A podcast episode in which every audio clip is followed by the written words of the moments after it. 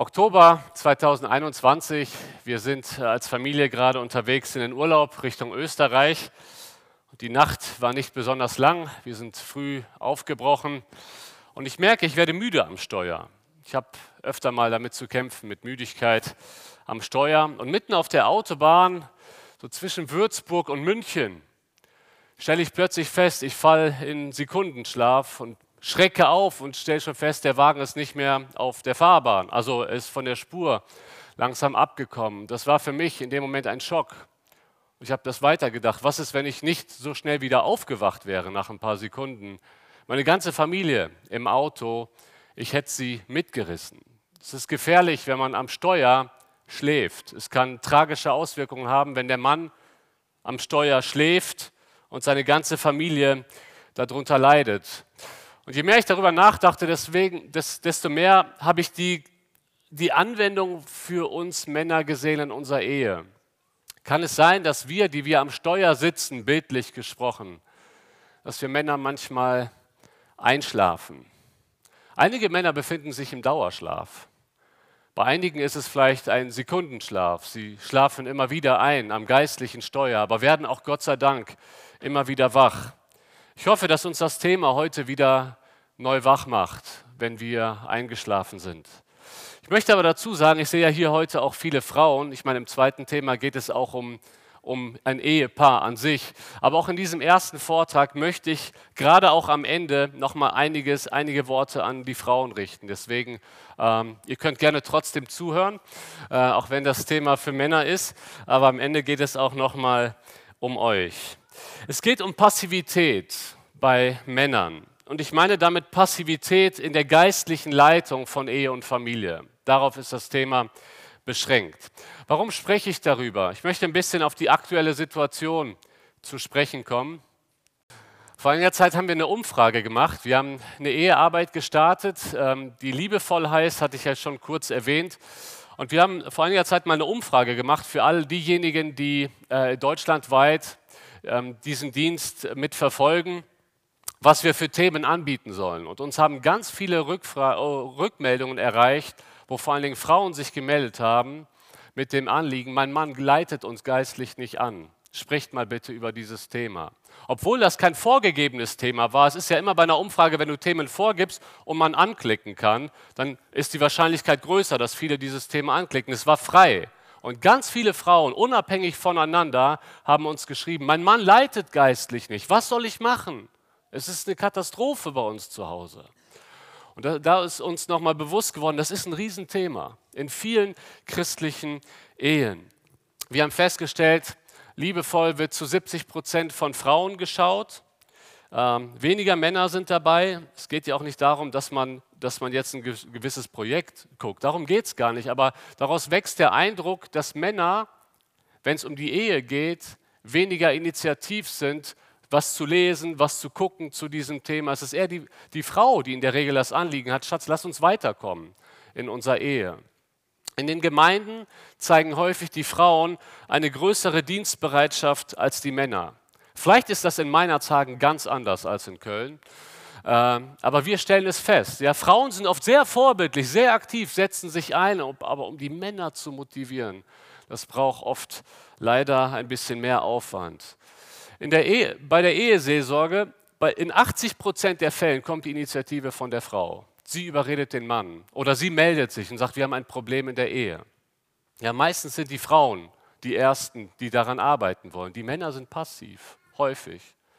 Ein Verlag in den USA sagt, 80 Prozent der christlichen Bücher werden von Frauen gekauft. Ja, jetzt kann man sagen, gut, wir Männer haben weniger Zeit zum Lesen, aber ist das so?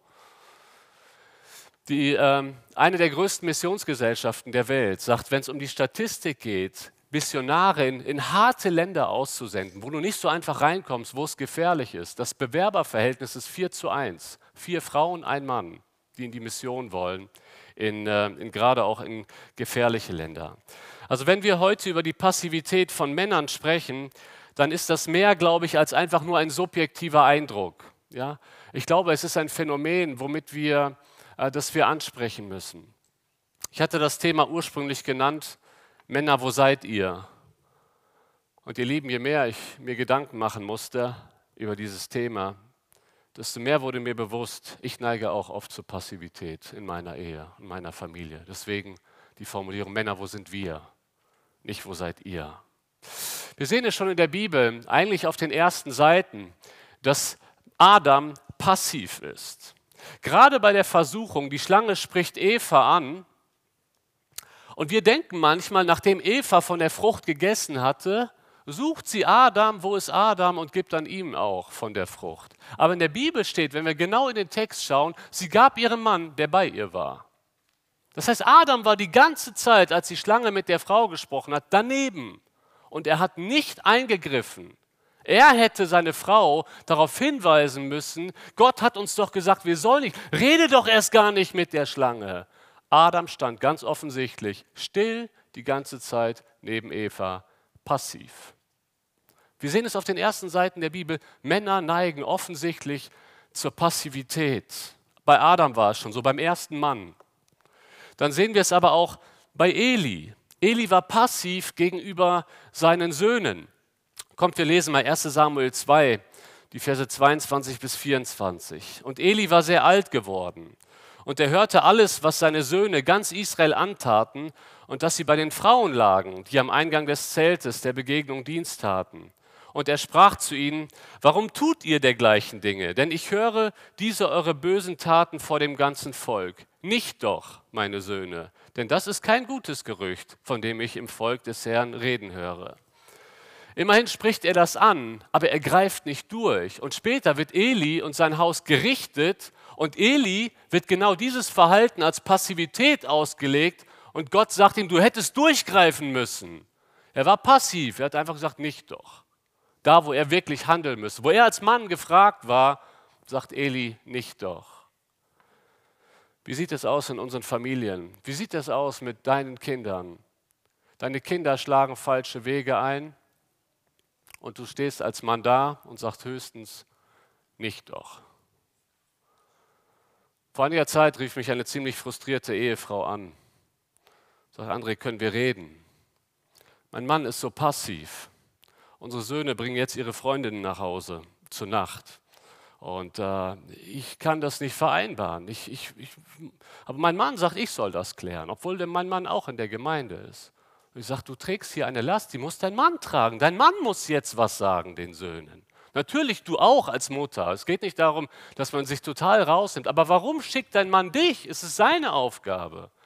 Kann es sein, dass wir manchmal die Vorgehensweise von Eli annehmen? Sagen nicht doch. Und in der Hoffnung, dass die Frau das besser macht als wir. Dass die Frau durchgreift und wir sagen höchstens nach der Arbeit, war nicht gut. Wir sehen Männer, die passiv sind. Aber ich möchte jetzt, bevor wir weiter über Passivität reden, einmal die positive Seite aufzeigen. Was ist denn eigentlich das Bild von einem Mann, von geistlicher Leitung, wie Gott sich geistliche Leitung vorstellt? Das ist ein großes Thema natürlich. Ich möchte hier lediglich einige Dinge auszugsweise äh, einmal vorlesen. Einmal sehen wir, Gott gibt dem Mann Verantwortung. Die Verantwortung des Mannes liegt in der Schöpfungsordnung begründet. Das ist wichtig, weil alles, was Schöpfungsordnung ist, hat allgemeingültigen Charakter. Kulturunabhängig, zeitunabhängig. So ist es von Gott gewollt.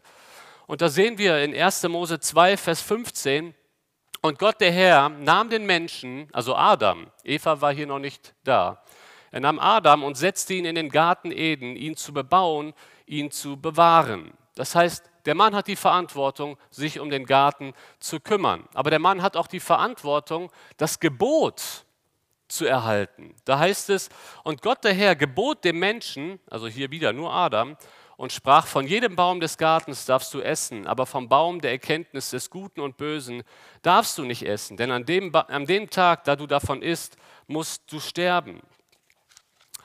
Und da sehen wir auch, dieses Gebot hat Gott nicht nochmal wiederholt, als Eva da war. Wisst ihr warum nicht? Er wollte, dass Adam es ihr sagt. Und wir sehen, Eva zitiert, wenn wir jetzt genau in den Text gehen würden, Eva zitiert dieses Gebot falsch. Das heißt, sie kannte es nicht mehr ganz genau. Das ist jetzt natürlich ein bisschen zwischen den Zeilen lesen, aber kann es sein, dass Adam es ihr nicht wirklich eingetrichtert hat? Das ist nun so eine Überlegung. Der Mann hat Verantwortung, den Tieren Namen zu geben. Namensgebung hat was mit Autorität zu tun. Und Gott der Herr bildete aus dem Erdboden alle Tiere des Feldes und alle Vögel des Himmels und er brachte sie zu den Menschen, um zu sehen, wie er sie nennen würde. Und genauso wie der Mensch sie, die lebenden Wesen, nennen würde, so sollte ihr Name sein.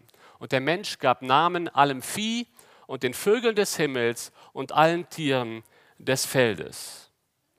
Und dann sehen wir aber auch vor allen Dingen beim Sündenfall, Eva hat initiativ gesündigt. Wen ruft Gott? Adam, wo bist du? Die Schlange hat Eva angesprochen. Die Schlange hat die Rollen vertauscht. Gott spricht nicht Eva an, Gott vertauscht nicht die Rollen. Er spricht den an, der die Verantwortung hat. Adam, wo bist du? Warum wird Adam zur Rechenschaft gezogen und nicht zuerst Eva? Das wäre die Reihenfolge vom Sündfall. Eva hat zuerst gegessen, dann Adam, weil Gott weiß, Adam hat die Verantwortung für alles. Er stand bei ihr und deswegen ziehe ich ihn zur Verantwortung. Wir sehen es aber auch im Neuen Testament, dass der Mann die Verantwortung hat. Im Epheserbrief haben wir uns gestern schon angeschaut, wird äh, der Mann als das Haupt bezeichnet. Denn der Mann ist das Haupt der Frau, wie auch Christus das Haupt der Gemeinde ist, die er als sein Leib erlöst hat. Das Wort Haupt bedeutet Autorität. Und hier steht nicht, der Mann soll das Haupt sein. Hier steht, der Mann ist das Haupt. Ja? Er hat die Verantwortung. Nicht, er soll sie haben. Er hat sie so oder so. Die Frage ist, was macht er damit? Und hier wird natürlich geistliche Leiterschaft impliziert. Ich habe den Eindruck, wir Männer neigen immer zu zwei Extremen. Entweder Passivität oder autoritäre Dominanz. Und die Mitte ist liebevolle Leiterschaft, wie wir sie gestern schon bei Jesus gesehen haben. Lass uns jetzt ein bisschen konkreter werden und praktischer. Was sind die Bereiche von männlicher Leiterschaft? Einmal die geistliche Gesamtausrichtung der Familie. Wir sehen es bei Josua. Er übernimmt die Verantwortung für sein ganzes Haus. Da heißt es, gefällt es euch aber nicht, dem Herrn zu dienen, so wählt euch heute, wem ihr dienen wollt. Den Göttern, denen eure Väter gedient haben, jenseits des Stroms, oder den Göttern der Amoriter, in deren Land ihr wohnt. Ich aber und mein Haus wollen dem Herrn dienen. Was mich hier so fasziniert an Josua ist, er trifft die Entscheidung. Er stellt das Volk vor die Entscheidung und sagt, ihr müsst entscheiden, wollt ihr Gott dienen oder wollt ihr den Götzen dienen? Aber ich habe schon entschieden, und zwar für meine ganze Familie treffe ich die Entscheidung, weil ich der geistliche Leiter bin, für meine gesamte Familie. Und da muss man mich nicht fragen, die Sache ist entschieden. Ich und mein Haus, wir werden dem Herrn dienen. So ein Vorbild, Josua in Sachen geistlicher Leiterschaft. Ihr lieben Brüder, wir haben die Verantwortung für unsere Familien. Wir haben die Verantwortung, wie, der, wie das geistliche Klima in unseren Familien ist.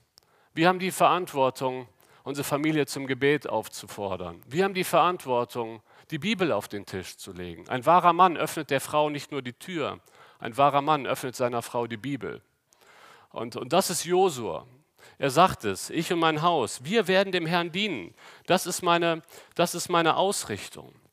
Wir sehen es weiter im Neuen Testament, dass geistliche Fürsorge für die Familien auch in den Pastoralbriefen, also in den Timotheusbriefen erwähnt werden.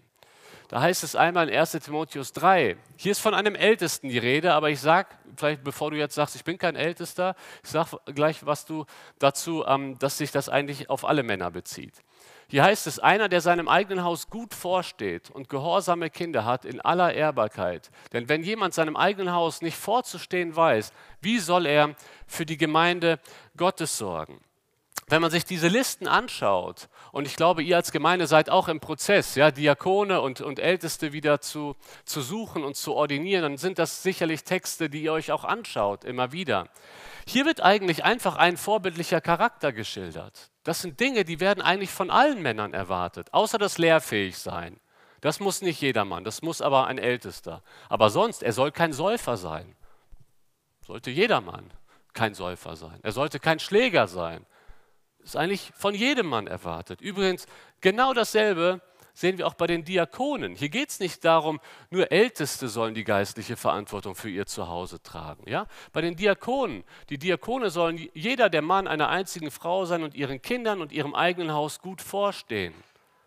Und die anderen Eigenschaften, die beziehen sich alle auf, auf Männer insgesamt. Jedermann sollte das. Aber bei einem Diakon und bei einem Ältesten muss es vorhanden sein. Aber eigentlich ist es von jedem erwartet. Und dann sehen wir aber auch noch, dass der Ehemann geistlicher Ratgeber und Lehrer für die Ehefrau sein soll. Hier in 1. Korinther 14 ein Text.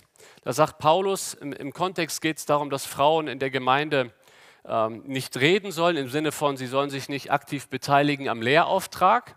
Und dann heißt es, wenn sie aber etwas lernen wollen, die Frauen, so sollen sie daheim ihre eigenen Männer fragen, denn es ist schändlich für eine Frau in der Gemeinde zu reden. Ich denke, es geht hier im Kontext um das Prüfen von prophetischer Rede. Und Paulus will nicht, dass Frauen öffentlich den Männern in der Gemeinde widersprechen.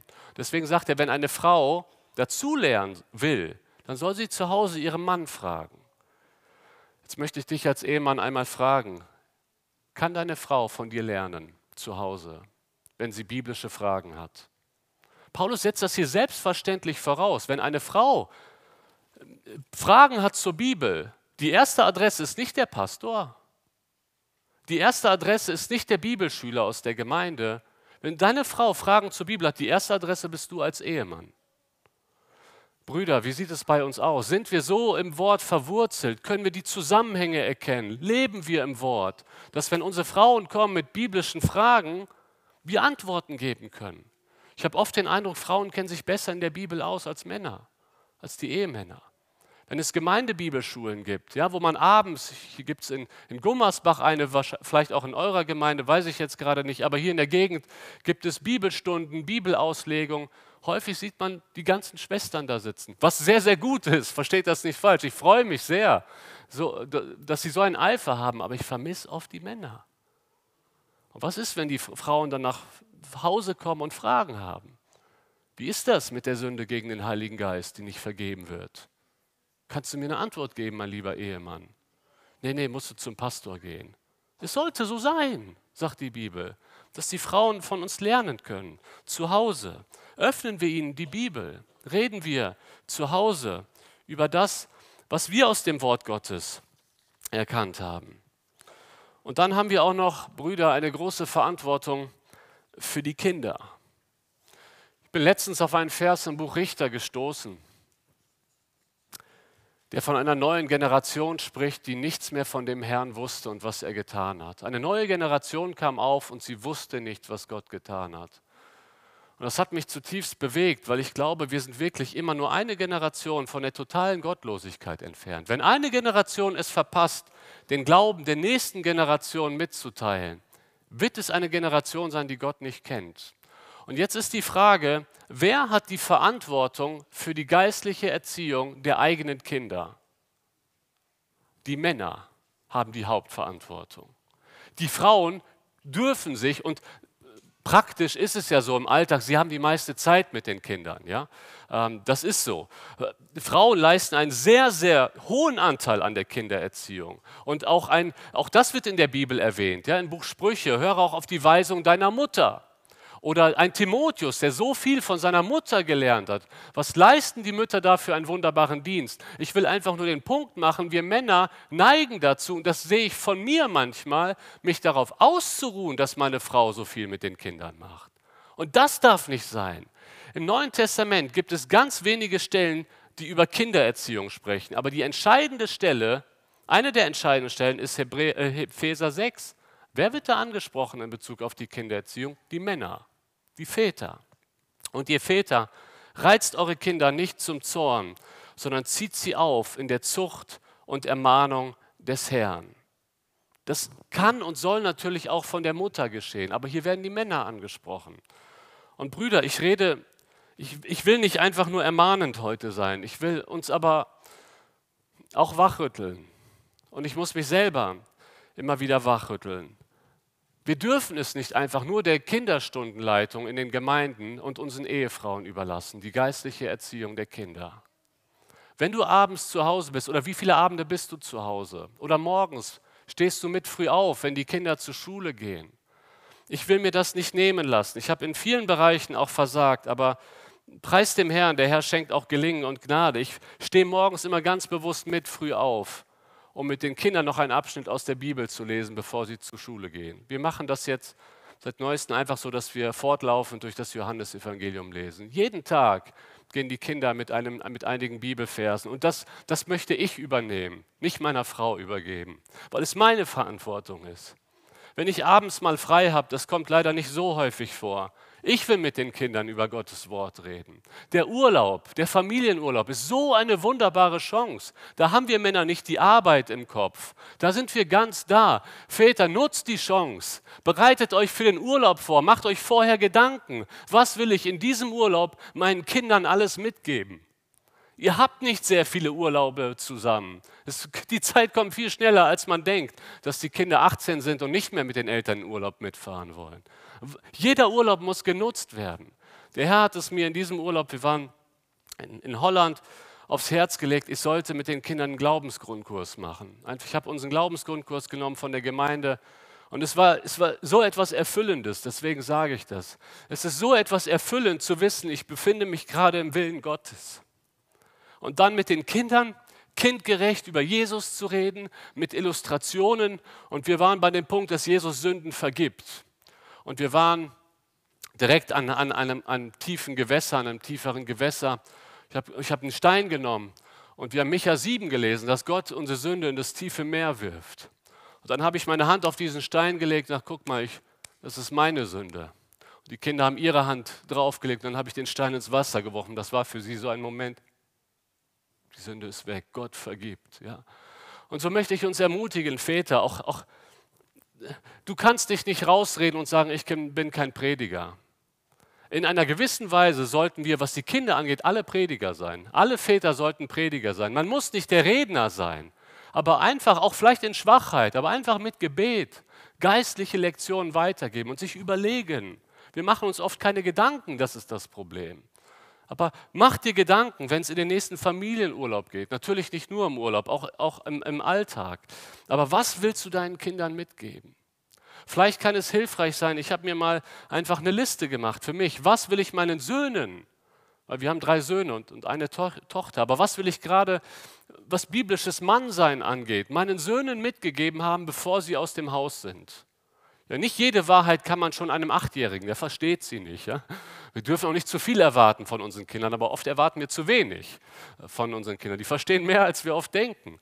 Und da einfach eine Liste zu machen und überlegen und dann Gespräche nutzen, wenn ich unseren Ältesten zur Musikschule fahre, sich vorher Gedanken zu machen, was ist gerade dran, was will ich ihm mitgeben. Ganz ehrlich, oft gelingt es mir nicht. Oft bin ich in Gedanken bei anderen Themen und nutze die Fahrt nicht. Es ist oft ein, Herr, ich habe wieder versagt, ich brauche Gnade. Und wenn du dich so fühlst, lieber Bruder, wenn du dich so fühlst, als wenn du häufig versagt, mir geht es auch häufig so, wirklich. Und wir brauchen immer wieder Gnade und Vergebung. Aber wichtig ist, bleib dran, gib nie auf. Führ den Kampf immer weiter, auch wenn du wieder fällst in Passivität, steh wieder auf und entscheide dich neu.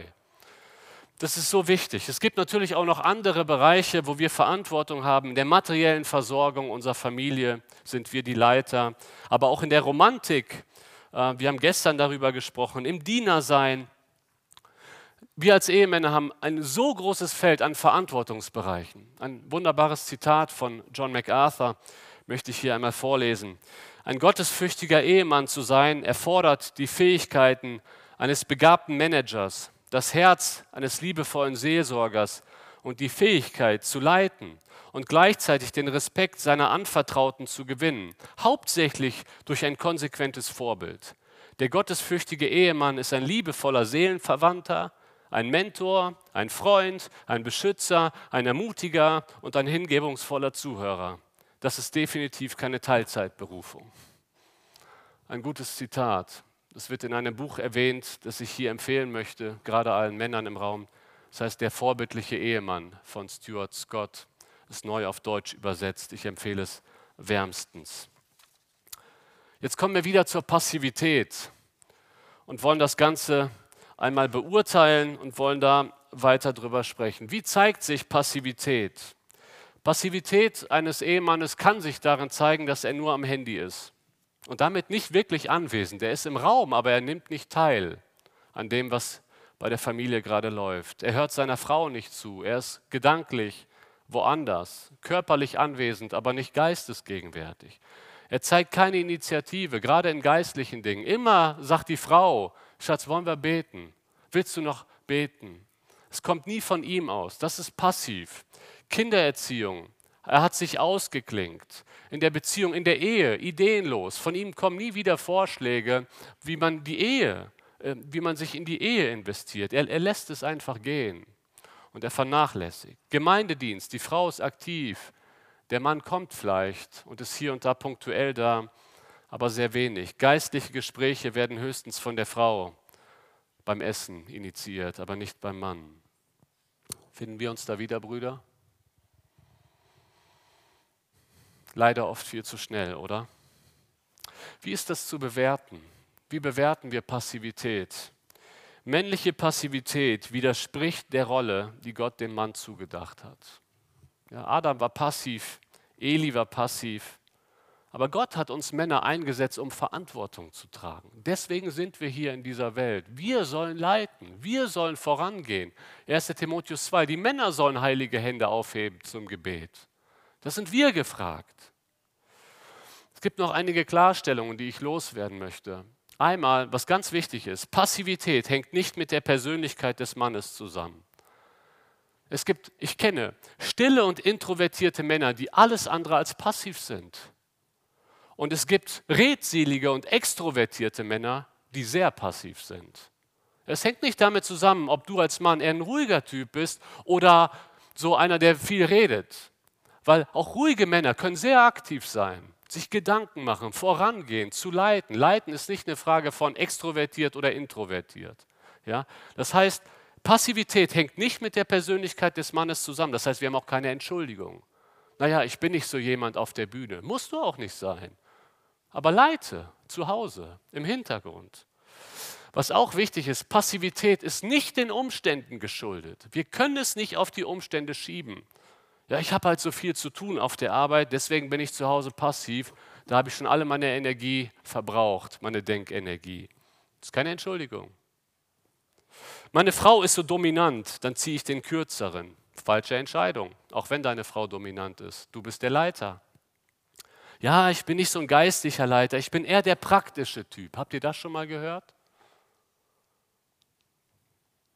Du bist eigentlich immer der geistliche Leiter. Du solltest einer sein. Ja, egal, ob du praktisch bist. Es geht nicht darum, Predigten zu halten im, im ausformulierten Sinne. Das eine darf das andere nicht ausschließen. Ich kenne Gott sei Dank in unserer Gemeinde Handwerker, praktische Männer, die sind, die können alles mit ihren Händen und sind immer unterm Auto und schrauben, aber sie leiten geistlich. Sie nehmen immer ihren Sohn mit, sie beten. Und ähm, das ist auch nicht die Frage, ob du eher der praktische Typ bist oder der Lehrer. Darum geht es gar nicht. Es ist auch keine Ausrede, wenn man sagt, mein Vater war passiv und das hat mich geprägt. Ja, das erklärt vielleicht einiges, aber es ist nie eine Entschuldigung. Passivität ist nie den Umständen geschuldet. Natürlich ist nicht jeder Mann, ich sag mal, so ein, so ein cholerischer Leiter. Ja? Darum geht es auch gar nicht. Aber wie gesagt, äh, damit hängt das nicht zusammen. Das ist eine interessante Aussage, aber ich glaube, sie ist wahr. Passivität ist eine aktive Entscheidung. In den meisten Fällen. Ja? Passiv zu sein beruht auf einer aktiven Entscheidung, nicht aktiv zu sein. Ja? Wenn, ich, wenn ich keine Entscheidung treffe für meine Familie, habe ich ja die Entscheidung getroffen, keine Entscheidung zu treffen. Versteht ihr? Ja? Also Passivität ist nicht einfach, was kommt, sondern ein Mann hat sich letztendlich entschieden, nicht immer bewusst, aber er hat Entscheidungen getroffen. Die Frau, die mich so frustriert angerufen hat, wo die Söhne ihre Freundin nach Hause bringen, ihr Mann hat eine Entscheidung getroffen. Das überlasse ich meiner Frau. Ich werde nicht mit meinen Söhnen reden. Eine aktive Entscheidung. Passivität ist eine aktive Entscheidung. Und chronische Passivität ist eine angelernte Gewohnheit. Eine angelernte Gewohnheit. Handlungen werden irgendwann zu Gewohnheiten und Gewohnheiten prägen unseren Charakter. Aber wisst ihr was, Brüder? Wenn wir uns da jetzt so wiederfinden, die gute Nachricht ist, wir müssen nicht so bleiben. Die gute Nachricht ist, es gibt Gnade für dich. Die gute Nachricht ist, Jesus möchte dir da raushelfen. Das ist die gute Nachricht, die ich dir heute mitgeben möchte. Sei nicht einfach nur frustriert und niedergeschlagen über dich selbst, wenn du immer mehr verstehst, dass du so passiv geworden bist, sondern schau auf Jesus und versuch es mit seiner Kraft anzugehen. Aber dafür müssen wir wissen, was sind denn eigentlich die Ursachen? Was sind die Gründe für männliche Passivität? Meine, ganz grundsätzlich ist die Ursache unser sündiges Fleisch. Ja? weil unser Fleisch neigt immer zur Bequemlichkeit. Das Fleisch will passiv sein. Das Fleisch will bedient werden, statt zu dienen. Ganz grundsätzlich liegt dieses Problem im Fleisch. Aber Passivität ist in der Regel nur ein Symptom. Das eigentliche Problem ist nicht die Passivität, sondern das eigentliche Problem zeigt sich in der Passivität. Deswegen geht es nicht nur darum, einfach zu sagen, ich will jetzt nicht mehr passiv sein, sondern Lass uns mal einen Schritt zurückgehen und überlegen, was ist der Grund, warum du, warum ich, manchmal, warum wir manchmal so passiv sind. Was ist der eigentliche Grund? Ich will das jetzt mal illustrieren. Ein Symptom ist, ähm, der Mann zieht sich zurück oder der Mann ist dauernd am Handy. Die Frau sagt, du bist nicht anwesend, du bist nur an deinem Handy. Das eigentliche Problem ist nicht das Handy. Das eigentliche Problem ist sein Herz. Er ist am Handy, weil er viele Nachrichten von ganz vielen Leuten bekommt und denkt, er ist so wichtig, dass er sich um all diese Nachrichten kümmern muss. Ja? Und das zeigt sich dann, deswegen ist er die ganze Zeit da dran aber das Handy ist nicht das eigentliche Problem. Das Herz ist das eigentliche Problem. Wir müssen immer einen Schritt tiefer gehen. Und ich möchte jetzt einfach ein paar Gründe nennen. Was können mögliche Gründe für Passivität sein? Und vielleicht trifft der eine oder andere Grund auf dich zu. Ein Grund, ein erster Grund ist Menschenfurcht. Vielleicht wundert das im ersten Moment, aber Menschenfurcht hat immer zwei Aspekte. Menschenfurcht ist zum einen die Angst, von Menschen abgelehnt zu werden. Aber Menschenfurcht ist auf der anderen Seite der starke Wunsch, es allen Menschen recht machen zu wollen. Ja? Weil sie sollen nicht schlecht über mich denken. Deswegen will ich es allen Menschen recht machen. In beiden Fällen sind Menschen zu groß. Eli war passiv, weil seine Söhne, er hat seine Söhne mehr geehrt als Gott. Das ist eine Form von Menschenfurcht. Er wollte, er hat sich gefürchtet, seinen Söhnen Klartext zu geben. Einige Männer leiden nicht, weil sie ihre Frauen fürchten. Das ist etwas, was Männer nicht zugeben würden. Aber wie zeigt sich das? Nicht im Sinne von, ich habe Angst, panische Angst und schweißgebadet, wenn meine Frau kommt. Nicht solche Angst. Aber sie wollen so sehr, sie haben so, so sehr die Angst, von ihrer Frau abgelehnt zu werden, dass sie es ihr immer nur recht machen wollen. Ja? Das ist häufig nach einer überstandenen Ehekrise etwas, was bleibt. Ja? Äh, der Mann hat plötzlich vor Augen gehabt, meine Fehler bringen uns in eine Ehekrise und jetzt will ich meiner Frau alles recht machen, alles recht machen, alles recht machen, damit sie nicht wieder enttäuscht ist. Weil sie ist mein Halt. Ja, an, an ihr hängt meine Sicherheit. Ist auch falsch. Unsere Sicherheit sollte allein an Gott hängen. Aber wenn man sich so ganz auf seine Frau konzentriert, versteht das bitte nicht falsch. Wir sollten uns in unsere Frauen, in unsere Frauen investieren. Aber es kann dahin kommen, dass man dass der Wille der Frau wichtiger wird als der Wille Gottes. Und dann leidet man nicht mehr. Dann hat man als Mann nicht die, den Mut, die Frau auch mal zurechtzuweisen oder mal zu sagen, okay, du willst zwar das, aber ich denke von der Schrift her, unsere Familie sollte in diese Richtung gehen. Ein Mann, der seine Frau fürchtet im Sinne von, ich muss hier alles recht machen, sonst wird sie mich vielleicht ablehnen, er wird geistlich nicht leiden. Er wird immer nur nach der Pfeife seiner Frau tanzen. Das ist eine Form von Menschenfurcht. Es kann sich aber auch darin äußern, dass ein Mann sehr viel Zeit in die Arbeit investiert und sehr wenig zu Hause ist. Wenn man sich mal die Frage stellt, warum ist er so viel auf der Arbeit? Da geht er auf, da ist er kreativ und denkt mit für das ganze Unternehmen. Zu Hause nichts. Warum? Auf der Arbeit bekommt er Anerkennung von seinem Chef. Auf der Arbeit zeigt sich das in einer Gehaltserhöhung und das ist das, wofür sein Herz schlägt. Zu Hause bekommt er nicht ganz so viel Anerkennung, zu Hause sieht ihn kaum jemand. Der Punkt ist Menschenfurcht. Er will Menschen gefallen. Er, er lechzt nach Anerkennung von Menschen und die kriegt er auf der Arbeit mehr als zu Hause. Deswegen investiert er sich da und nicht zu Hause. Es kann eine Form von Zorn und Bitterkeit sein, die einen Mann in Passivität bringt. Ich habe es gestern schon gesagt, nicht bei allen äußert sich Zorn im Wutausbruch. Bei vielen äußert sich der Zorn im stillen Rückzug. Deine Frau hat etwas getan, was dir nicht gefällt. Vielleicht hat sie Dinge gesagt, sogar vor den Gästen, die dich beschämt haben. Das ist definitiv falsch von einer Frau, wenn sie sowas macht. Aber wenn deine Reaktion jetzt ist, ich ziehe mich zurück. Ich bin wütend, ich zeige es ihr zwar nicht, aber ich rede auch nicht mehr viel mit ihr. Passivität, die eigentlich aus Bitterkeit heraus entsteht. Ein anderer Grund kann Selbstsucht, Selbstliebe sein. Irgendwie ist das auch ein Oberbegriff. Beispielsweise in der Form von Bequemlichkeit. Man kommt nach einem harten Arbeitstag nach Hause und denkt sich, ich brauche jetzt Zeit für mich, weil ich es mir wert bin. Ich bin der gute Versorger und jetzt muss ich mich um mich kümmern. Ich sage nicht, dass das immer falsch ist, aber wenn das Formen annimmt, die zur Passivität führen, es geht nicht um dich. Es geht nicht um uns. Es geht nicht darum, bedient zu werden. Viele Männer sind sehr, sehr viel im Fitnessstudio, was an sich nicht schlecht ist, aber gehen Hobbys nach, haben so viel Dinge, die sie gerne wollen, aber ihre Familie kommt zu kurz. Das ist eine Form von Selbstsucht.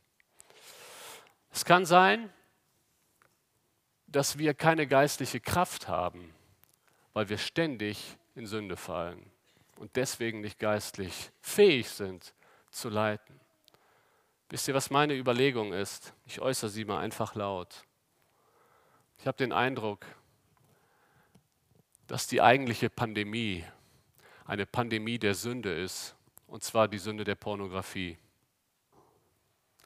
Das Thema wird selten und hier und da vielleicht angesprochen, aber ich glaube, auf kaum einem Gebiet gelingt es Satan mehr, christliche Männer in die Sklaverei der Sünde zu ziehen. Wenn wir wüssten, die Dunkelziffer ist groß, aber wenn wir wüssten, wie viele christliche Männer gefangen sind und immer wieder fallen und aufstehen und wirklich wieder einen Neuanfang machen und wieder fallen und fallen, weil sie versklavt sind. Das ist eine Sucht, das ist eine Droge. Wie jede andere Droge ist Pornografie eine Droge. Und sie sind gefangen und fallen immer wieder und ihnen fehlt die geistliche Kraft, nach vorne zu gehen, weil sie den Sieg erleben, weil sie voll des Heiligen Geistes sind. Ich glaube wirklich, dass das ein sehr, sehr häufiger Grund ist, so ein weit verbreiteter Grund, warum Männer passiv sind. Sie stecken in der Sünde fest. Da fehlt der Freimut, nach vorne zu gehen. Vielleicht sind es andere innere Kämpfe, gedankliche Kämpfe. Man ist so sehr in Gedanken beschäftigt mit verschiedenen Ängsten, mit verschiedenen Szenarien, Gedankengebäude, die man sich aufbaut, dass man nicht fähig ist, geistlich wirklich zu leiten und vorwärts zu gehen. Wie können wir Passivität überwinden? Das ist jetzt die entscheidende Frage. Man müsste natürlich am besten seelsorgerlich gezielt vorgehen. Von hier vorne sind das immer natürlich etwas pauschalere Antworten, die aber wichtig sind. Wenn das Problem im Herzen liegt, dann ist der erste Schritt, den du heute gehen kannst, ist ein ehrliches Gebet zu beten. Und ich liebe das Gebet von Psalm 139, Verse 23 und 24. Erforsche mich, Gott, und erkenne mein Herz. Prüfe mich und erkenne meine Gedanken und sieh, ob ein Weg der Mühsal bei mir ist und leite mich auf dem ewigen Weg. Nicht immer wissen wir es genau. Vielleicht war kein Grund direkt dabei, und du weißt nicht genau, warum ist das immer so? Meine Frau sagt es mir, du bist passiv, du machst nichts, warum leitest du nicht? Und ich versuche es immer wieder und ich krieg's nicht hin. Was ist der Grund? Bete diesen Psalm. Herr, bitte zeige du es mir. Was ist der eigentliche Grund, warum ich immer wieder zur Passivität neige? Und dann Buße tun. Buße bedeutet Erneuerung des Denkens, Umdenken. Ich will euch ein Beispiel von mir erzählen. Meine Frau hat mich immer wieder, sie ist ein Werkzeug ähm, zur Heiligung, das Gott benutzt in meinem Leben. Und sie hat immer wieder gesagt, André, du bist zu viel weg. Du bist da und da und du, ich muss bald anfangen, Termine mit dir zu machen. Dann kriege ich auch endlich mal ein Gespräch mit dir. Du kümmerst dich um jeden, aber wir als Familie kommen zu kurz. Und ich habe gesagt, alles klar, ich, ich, ich werde es verändern, ich werde mir mehr Zeit nehmen. Hat angefangen, habe angefangen, im Terminkalender Zeiten für meine Familie zu blocken. Und ich stelle fest, ich rutsche wieder da rein. Sie sagt es mir wieder, du bist zu wenig hier, wir brauchen dich, die Kinder brauchen dich doch, sie brauchen einen Vater, der da ist. Und ich will mir es wieder neu vornehmen und nach zwei, drei Monaten sind wir wieder an dem Punkt. Und ich sage, okay, hier muss es einen tieferen Grund im Herzen geben. Letztendlich ist es immer ein Götze in unserem Herzen. Und ich habe festgestellt, warum bin ich so viel in der Gemeinde? Ich meine, es gibt gute Gründe, viel in der Gemeinde zu sein, ja. Aber warum kommen wir immer an den Punkt, wo die Familie leidet? Und der Herr hat mir aufgezeigt, André, in der Gemeinde, da bist du angesehen. In der Gemeinde kommen die Leute zu dir und das gibt dir das Gefühl, du bist wichtig. Und in der Familie hast du dieses Gefühl nicht und ich musste Buße tun. Ich bin einem Götzen der Anerkennung nachgelaufen. Da bin ich jemand, deswegen bin ich gerne da. Ich musste Buße tun, ich musste umdenken.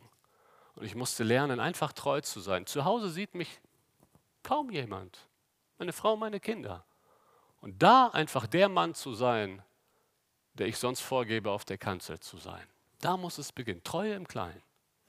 Und das war bei mir so ein Punkt, wo ich wirklich Buße tun musste, auf die Knie gehen musste und erkennen, mein Herz ist so böse, so fleischlich gesinnt. Ich brauche Zerbruch, ich brauche Umdenken. Und diese Form von Buße ist so heilsam. Bete darum, dass Gott es dir schenkt, ein echtes Umdenken. Aber auch durch Seelsorge, durch Mentoring. Das Gute ist, wenn man Passivität sich anlernt, kann man es auch wieder verlernen. Und man kann es sich anlernen, durch die biblische Brille zu leiten. Das ist auch etwas, was man anlernen kann. Und da brauchen wir einander, Brüder. Ich möchte dich ermutigen, wenn du Passivität bei dir entdeckst, such dir doch einen Bruder aus der Gemeinde, mit dem du regelmäßig dafür betest. Wir brauchen einander Männer. Wir brauchen auch Männerfreundschaften. Es ist so wichtig, dass wir als Männer uns hier stärken im biblischen Verständnis von Mannsein. Wachstum, wie gesagt, im biblischen Verständnis kann so sehr helfen. Wir waren eine Zeit lang regelmäßig joggen mit einigen Männern aus der Gemeinde. Morgens früh, der Gedanke ist, wenn wir nachmittags gehen, haben unsere Familien uns nicht. Deswegen gehen wir früh morgens, wenn die Familien noch schlafen, gehen wir eine Runde laufen und wir haben einfach während dem Joggen füreinander gebetet. Es ist gut, Gemeinschaft mit Brüdern zu haben. Lass uns kreativ werden. Ähm, einige Gruppen, äh, eine Gruppe aus unserer Gemeinde hat so eine Gebetssauna. Die treffen sich immer am Donnerstagabend. Einige Brüder gehen zusammen in die Banja und und beten füreinander, für ihre Familien. Und da, wird, da, da öffnet man sich. Da wird gesagt, in meiner Ehe läuft es gerade nicht. Brüder, betet. Das bleibt auch nur in dem Kreis. Aber solche Kreise brauchen wir, wo wir ehrlich einigen Brüdern aus der Gemeinde sagen können, ich versag aktuell in meiner Familie. Ich versag aktuell. Ich habe den Eindruck, ich habe den Kontakt zu meinen Kindern verloren. Brüder, betet. Und das sind ganz besondere Momente unter Männern wo man plötzlich die Fassade runterreißt und sich so gibt, wie man ist. Aber dann nicht abgelehnt wird, sondern du Brüder an deiner Seite hast, die für dich beten. Das sind die besten Freunde, die man haben kann. Und dazu möchte ich dich ermutigen, vielleicht in Anregung an diesen heutigen Abend, dass du das organisierst, wenn du eine Sauna hast oder, oder was auch immer. Joggen ist hier vielleicht im, im Bergischen nicht ganz so hilfreich, aber dass man kreativ wird, ähm, und sich in ständige Gemeinschaft mit anderen Brüdern aus der Gemeinde begibt. Und ganz wichtig am Ende, mach dir einen ganz konkreten Plan. Es genügt nicht nur im Kopf umzudenken, sondern das Umdenken muss dann in die Praxis umgesetzt werden. Und da ist es wichtig, auch ganz konkret, dass du dir einen Plan machst, was will ich ändern? Es kann damit beginnen, dass du sagst, ich stehe jetzt auch morgens immer auf, wenn die Kinder wach werden. Und ich lese ihnen etwas vor, aus der Kinderbibel oder aus der aus der richtigen Bibel, was auch immer. Ja? Oder nur eine Andacht morgens aus dem Andachtsbuch. Aber fang irgendwo an, mach dir einen Plan. Ich möchte jetzt einige Tipps für die Frauen weitergeben. Vielleicht sitzt du hier und sagst, André, danke. Danke, dass du das gesagt hast. Mein Mann musste das hören. Aber du musst auch einiges hören. Und zwar, wenn du darunter leidest, dass dein Mann passiv ist, solltest dir bewusst machen, wie sehr du die Gnade Gottes brauchst.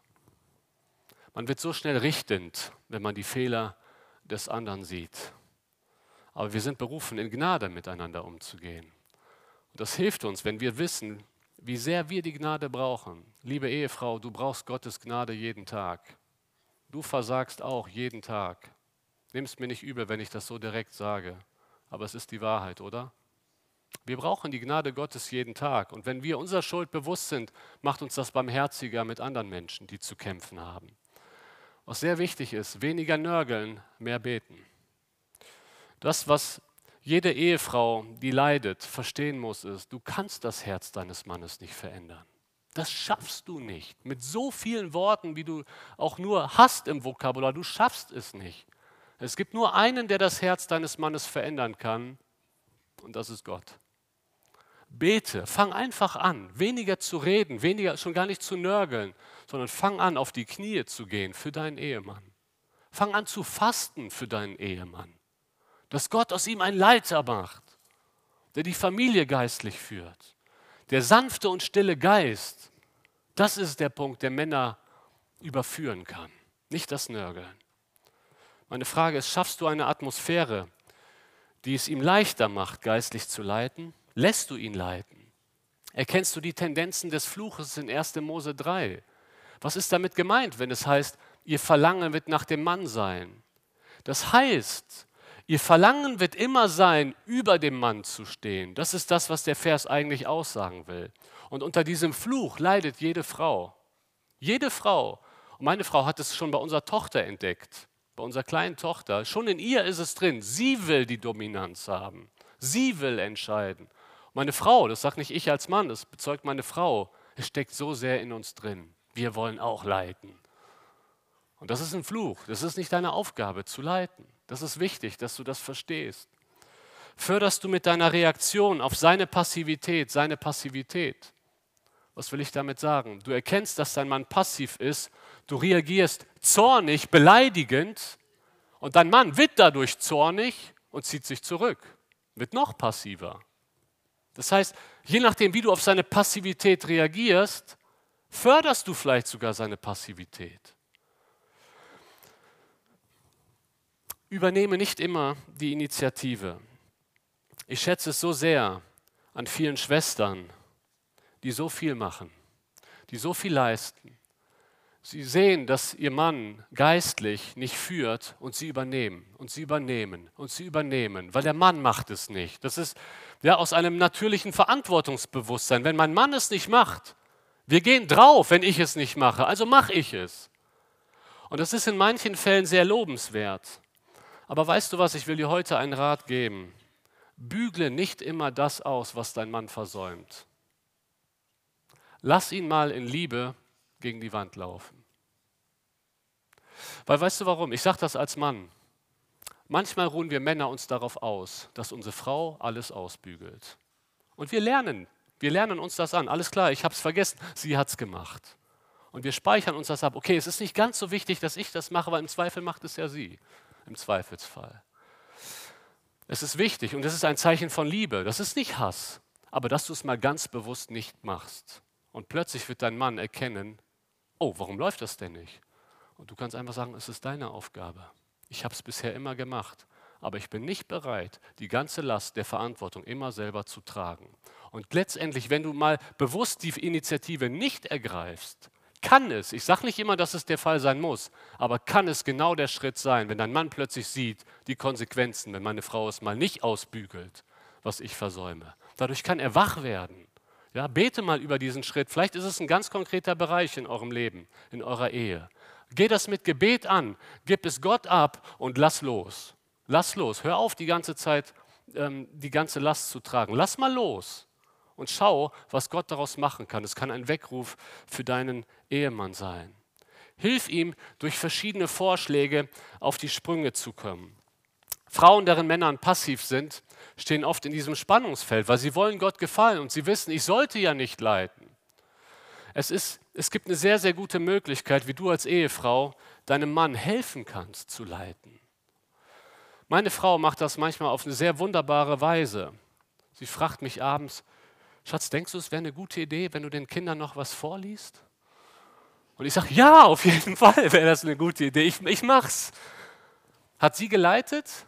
Nein, kein bisschen. Ich habe die Entscheidung getroffen. Aber sie hat mir liebevoll die Entscheidung vorgelegt. Als Gehilfin. Sie ist in ihrer Rolle geblieben und hat mir geholfen, meine Rolle einzunehmen. Gewöhn dir das mal an. Deinen Mann, wenn du merkst, er kommt nicht drauf, aber ich will es nicht selber, stell ihm vor die Frage, was denkst du darüber? Was denkst du über unseren ältesten Sohn im Teenageralter? Was denkst du darüber, dass er nur mit diesen nichtchristlichen Freunden ähm, äh, abhängt? Ich, ich mache mir Sorgen. Was denkst du darüber? Und plötzlich muss dein Mann anfangen, darüber nachzudenken, was das vielleicht bedeuten könnte. Das ist eine ganz feine Art, wie du deinem Mann helfen kannst, geistlich zu leiten. Ganz ehrlich, ich schätze sehr an meiner Frau, dass sie mir, da wo ich immer wieder zu Passivität neige, wunderbar hilft, zu leiten. Und nimm diesen Gedanken mit heute und hilf deinem Mann, ein Leiter zu werden. Lege ihm die Entscheidungen vor. Schick die Kinder auch immer wieder zu Papa. Das ist auch ein wunderbarer Zug, weil Kinder kommen häufig zu Mama. Mama, soll ich das machen? Was meine Frau konsequent macht, ist, geh zu Papa. Er muss entscheiden. Geh zu Papa. Und unsere Kinder kommen und ich treffe Entscheidungen. Meine Frau muss nicht alle Entscheidungen selber treffen. Und selbst da, wo ich nicht drauf komme, sie schicken die Kinder zu mir.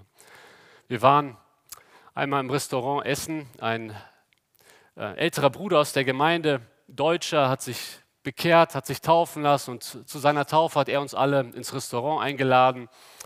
Und am Ende fragte er unsere Kinder, ne, er hat unsere Familie ein bisschen kennengelernt und wollte uns wahrscheinlich testen. Sagt, wer hat denn zu Hause, ich weiß, ob er gesagt hat, die Hosen an, wer ist denn zu Hause der Chef? Sagt mal, Kinder. Ich stand da und dachte, oh, hoffentlich antworten sie jetzt richtig. Und die Kinder haben gesagt, ja klar, Papa.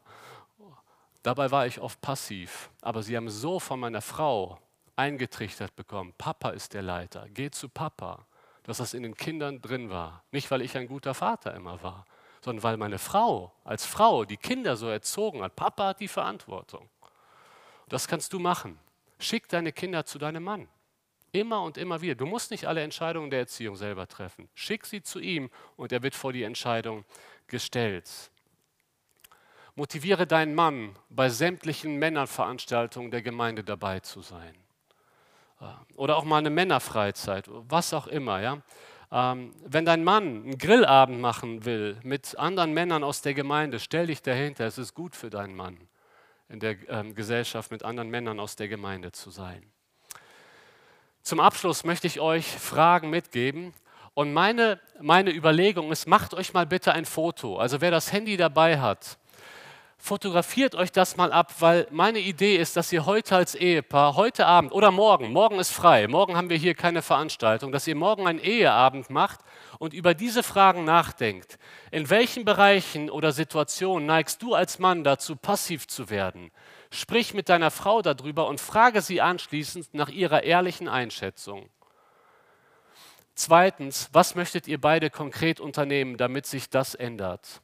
Was möchtest du als Mann unternehmen? Und die Frage an die Frauen, wie möchtest du deinem Mann helfen? Ich glaube, es ist sehr lohnenswert, mal ganz offen darüber zu reden. Ja, ich möchte gerne abschließend einfach auch nochmal Hoffnung geben. Es gibt immer Hoffnung auf Veränderungen.